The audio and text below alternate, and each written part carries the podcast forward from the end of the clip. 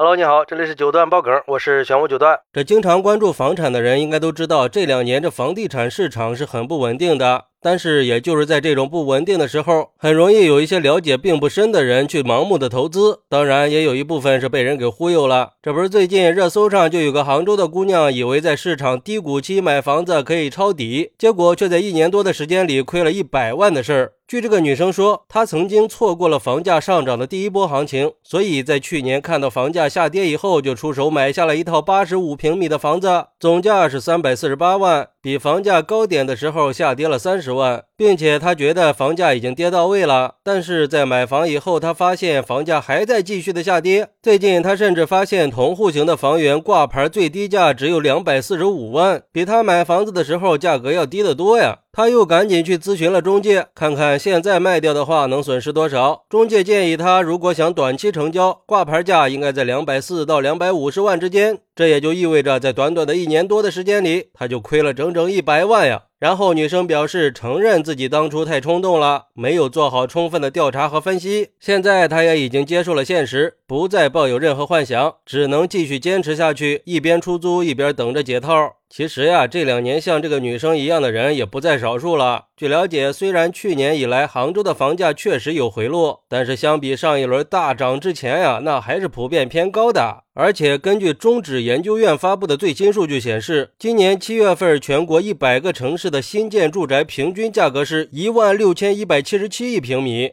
环比下跌了百分之零点零一，跌幅跟六月份是持平的。而二手住宅的平均价格是一万五千六百八十五一平米，环比下跌了百分之零点三九，跌幅比上个月扩大了零点一四个百分比。另外，中指研究院认为，近期各地的楼市支持政策出台节奏有望加快，政策力度也有望加大。从涨跌的城市个数来看，这一百个城市里只有四个城市环比上涨，有九十六个城市都是环比下跌的。加上最近还有一项调查显示，有超过百分之七十五的受访者认为，房价在经历了降价以后，现在仍然不是买房的低点。哎。这不管是从女生的遭遇，还是这些数据来看，如果不是刚需买房的时候，一定要认真的分析市场趋势呀，千万不要盲目的跟风。而对于这个事儿，有网友认为，房子是拿来住的，不是用来炒的。我觉得炒房的人亏了钱，那就只能说活该了。既然是投资，赔了就得认。毕竟这买房子亏不亏的，主要还是要看你是投资还是自己住了。如果是自己住的话，那涨跌也就不重要了。而投资就不一样了，投资的收益和风险那永远都是成正比的。当然，如果投资不超出自己的能力，那一时的涨跌其实也可以接受。就怕是有些人超过自己的能力范围去加杠杆投资买房呀，那要是赶上倒霉的时候，跳楼都是有可能的。尤其是现在的就业形势并不乐观，收入也持续下降，以后人口也会越来越少。现在谁还聊房子的事儿啊？都在忙着找工作呢。所以说，还是要多看看大环境呀。不过，也有网友认为，只能说他不懂得计算投资的回报率。目前的房租租金回报率是百分之二，按照他买房的房贷利率来算，这个房子就已经有百分之四点五的风险在里边了。一年的时间里，如果房产涨不到百分之四点五以上，那肯定就属于亏本状态了。在房地产市场里，时机和眼光那是至关重要的。就算是错过了抄底的机会，买房子仍然是个理财的渠道，只是需要耐心的等待合适的时机。要知道，这房地产市场的波动那是正常现象。投资房地产要充分的了解市场行情、房屋质量和租金回报这些因素，学会了在投资里平衡风险和收益，才能更好的在房地产市场里取得成功。几年后房价会不会涨，真不好说。起码目前投资房产相对的。风险比之前要低很多的，能不能看得懂里边的意思，就要看个人的领悟了。但是我觉得吧，我们还是应该理性的面对房产市场，千万不要盲目跟风。买房子它是个大事儿，值得我们谨慎，尤其是用来投资，更不能抱什么侥幸心理。投资房产那是需要充分的了解市场和区域发展趋势的，需要调查近期相关的政策法规和各种项目信息的，同时还要经常和专业人士交流，学习一些专业的意见和建议。肯定不是盲目的去做决策，最关键的是要具备足够的资金实力和风险承受能力。这些都不是我们一般人可以做到的。所以我觉得呀，这个事儿应该被当做一次警钟，提醒我们在决定投资房产的时候一定要谨慎，不要盲目的去追逐所谓的抄底，避免出现不必要的风险和损失。永远都要相信天上不会掉馅饼，尽量选择一些适合自己风险承受有能力的投资方式，保障自己稳健的发展。好，那你认为之后的房产市场还会持续走低吗？快来评论区分享一下吧！我在评论区等你。喜欢我的朋友可以点个订阅、加个关注、送个月票，也欢迎点赞、收藏和评论。我们下期再见，拜拜。